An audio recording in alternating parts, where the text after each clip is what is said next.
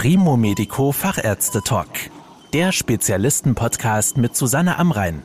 Medizin für die Ohren. Heute geht es um eine spezielle Chemotherapie im Rahmen der Krebsbehandlung. Professor Thomas Vogel ist Direktor des Instituts für diagnostische und interventionelle Radiologie am Universitätsklinikum Frankfurt. Und er ist kürzlich für die Weiterentwicklung eines minimalinvasiven Verfahrens in der Krebsbehandlung ausgezeichnet worden. Herr Professor Vogel, erklären Sie doch bitte einmal dieses besondere Verfahren. Ich freue mich, Ihnen dieses Verfahren heute vorstellen zu können. Das regionale Verfahren in Form einer transarteriellen Perfusion, Embolisation oder auch Chemoembolisation soll Ihnen wie folgt erklärt werden. Das Besondere ist dabei, dass wir einen Katheter setzen durch ein Gefäß und über dieses Gefäß führen wir Substanzen direkt in den Tumor hinein, insbesondere in die Gefäßversorgung des Tumors und führen dabei eine sehr hohe Konzentration an diesen Substanzen hinzu. Das heißt, wir sind in der Lage, eine sehr, sehr hohe Konzentration in diesem Tumor zu erreichen, arbeiten damit nicht wie eine klassische Chemotherapie, sondern eigentlich wie eine chemische Zerstörung. Äh, man kann das auch toxisch nennen. Durch den Druck von diesen Medikamenten in das Tumorgewebe hinein erreicht man eine sogenannte Perfusion. Das heißt, in einem ersten Arbeitsgang werden diese Tumorzellen mit einer hohen Dosis an Chemotherapie durchflutet. Im Anschluss kann man dann entweder embolisieren, das heißt das Gefäß ganz verschließen oder teilverschließen. Darauf wird noch einzugehen sein. Und für welche Krebserkrankungen oder Tumore ist dieses Verfahren besonders geeignet? In der Onkologie unterscheiden wir heute, ob wir Patienten haben mit einer sogenannten Oligometastasierung, das heißt Patienten, die einen Tumor haben, der gering gestreut hat. Das heißt zum Beispiel eben einzelne Tumoren in der Leber. Dafür eignet sich das Verfahren besonders gut. Einzelne Tumoren in der Lunge, einzelne Tumoren auch im Knochen, in den Lymphknoten oder in den Weichteilen. Immer dann, wenn es sich um lokalisierte, also an, an den Ort gebundene Prozesse handelt, ist dieses Verfahren besonders erfolgreich einzusetzen. Und warum geht es nicht auch bei allen anderen Krebserkrankungen, weil es einfach dann zu viele Absiedelungen gibt? Eine wichtige Frage ist, was eignet sich für diese Behandlung, was eignet sich nicht. Was eignet sich nicht sind die Situationen, wo ein Tumor sich schon in viele Organsysteme ausgebreitet hat. Denken Sie an das Gehirn, denken Sie an die Lunge, an die Leber, an Lymphknoten. Wenn aber so ein Patient ein gutes Ansprechen zum Beispiel auf eine Chemotherapie oder Bestrahlung zeigt, aber in einem bestimmten Organ wie in der Leber die Metastasen trotzdem weiter wachsen, dann kämen auch diese Verfahren wieder äh, ins Spiel, weil wir dann eben sozusagen lokal versuchen, den Tumor zu erreichen. Unsere Zielsetzung ist dabei, wir wollen möglichst hohen Schaden am Tumorgewebe erreichen und möglichst wenig Schäden in der Umgebung und in anderen Organstrukturen. Zielsetzung ist dabei in vielen Fällen keine Heilung, sondern eine, wie ich immer sage, Lebensverlängerung mit einer guten Lebensqualität verbunden. Wie stellen Sie denn sicher, dass diese Substanz nun genau an der richtigen Stelle im Tumor landet? Alle Patienten bekommen bei uns vorher eine intensive Diagnostik, um festzustellen, welche Organe sind betroffen, wie sind sie betroffen, wie sind diese Tumoren versorgt, wie sind sie lokalisiert. Das erstellen wir vorher, einen sogenannten Behandlungsplan, besprechen das mit dem Patienten durch. Und bei der eigentlichen Prozedur verwenden wir heute dreidimensionale Verfahren wie die dreidimensionale Angiografie, Computertomographie in Kombination mit Ultraschall und anderen Verfahren, dem MRT, um auf den Millimeter genau Medikamente oder auch Antennen oder physikalische Energien direkt in das Tumorgewebe hineinzubringen.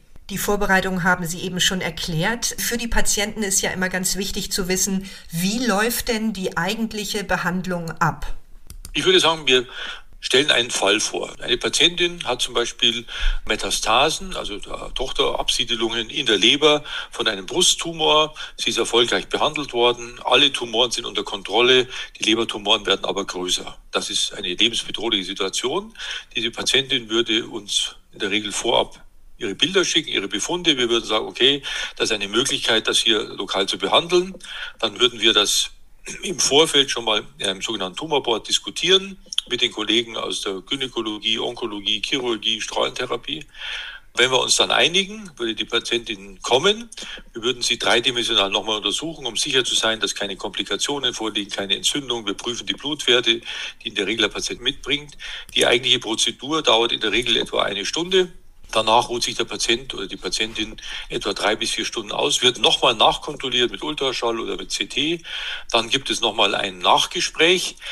Wenn es der Patientin oder dem Patienten gut geht, können 95 äh, Prozent der Patienten aufrecht die Klinik wieder verlassen, also ein ambulantes, tagesstationäres Management.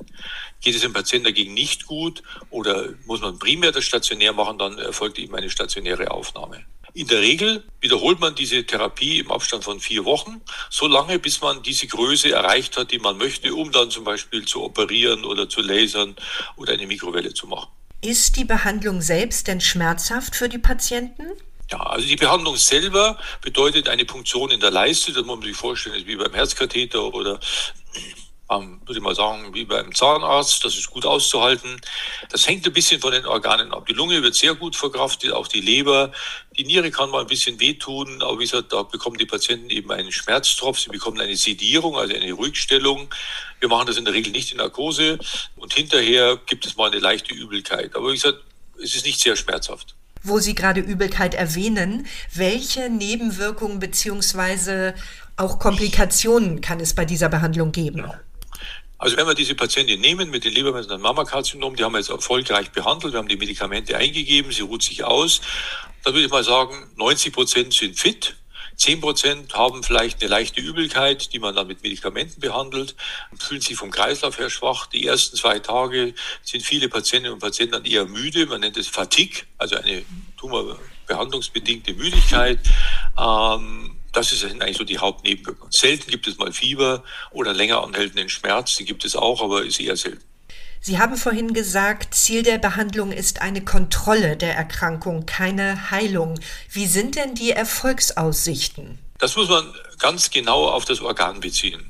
Wenn ich jetzt unseren Fall nehme mit den Lebermetastasen vom Brustkrebs, dann ist das natürlich eine Situation, die man nicht heilen kann. Aber es gibt Frauen, die in so einer Situation durchaus noch Monate, Jahre leben bei guter Lebensqualität. Es gibt Metastasen zum Beispiel in der Leber und vom Darmkrebs. Wenn man die erfolgreich behandelt, kann man den Patienten sogar heilen. Es gibt eigene Leberzelltumoren, die in der Leber entstehen. Auch die kann man heilen. Das Gleiche gilt für die Lunge, gilt auch für Lymphknoten. Also wir sind immer, das ist ganz die wichtigste Aufgabe, am Ort versuchen wir den Tumor vollständig zu zerstören.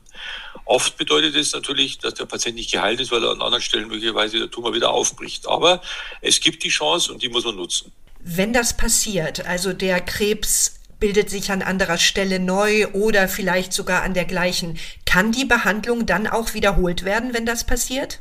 In der Regel Nehmen wir wieder den, Fall der Patientin mit den Lebermetastasen. Die haben wir jetzt dreimal behandelt. Die Metastasen sind kleiner geworden. Wir haben noch mit dem Laser ein, zwei entfernt.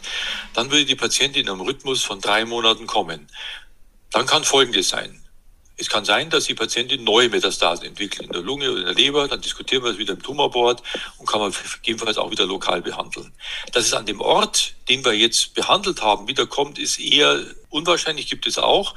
Aber man kann die Behandlung natürlich wiederholen. Und der Vorteil der lokalen Chemotherapie ist, das kann man sogar relativ beliebig oft machen, weil die Nebenwirkungsraten halt gering sind und die Organschädigung gering ist.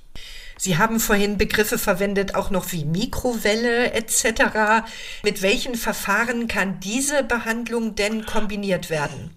Ja, wir unterscheiden in der interventionellen Onkologie zwei Techniken. Einmal die gefäßbedingten Techniken, also wo wir über den Gefäßweg in den Tumor hineingehen, oder es gibt sogenannte physikalisch-chemische Therapieverfahren. Das sind Antennen, das sind Mikrowellen vorne, die freigesetzt werden, nennt man dann Mikrowellenablation. Es gibt Radiofrequenz, es gibt Lasertechniken, es gibt Kältetechniken, nennt man dann Kryotherapie.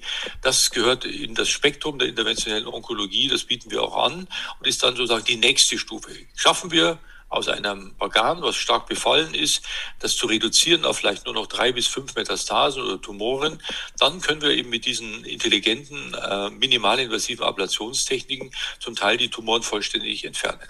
Wichtig, Patientin oder Patient ist immer noch nicht geheilt, aber zumindest ist die Gefahr vorbei, dass ein Organ wie die Leber oder die Lunge so stark betroffen wird, dass es zum Tode führt. Vielleicht können Sie zum Abschluss für alle Patienten noch einmal den korrekten Namen dieser Behandlung wiederholen. Ja, Wenn Sie sich für so eine Therapie interessieren, dann nennt man das heute eine sogenannte transarterielle regionale Chemotherapie oder Sie können es auch nennen regionale Chemotherapie. Abgekürzt wird es als TACP, transarterielle Chemoperfusion.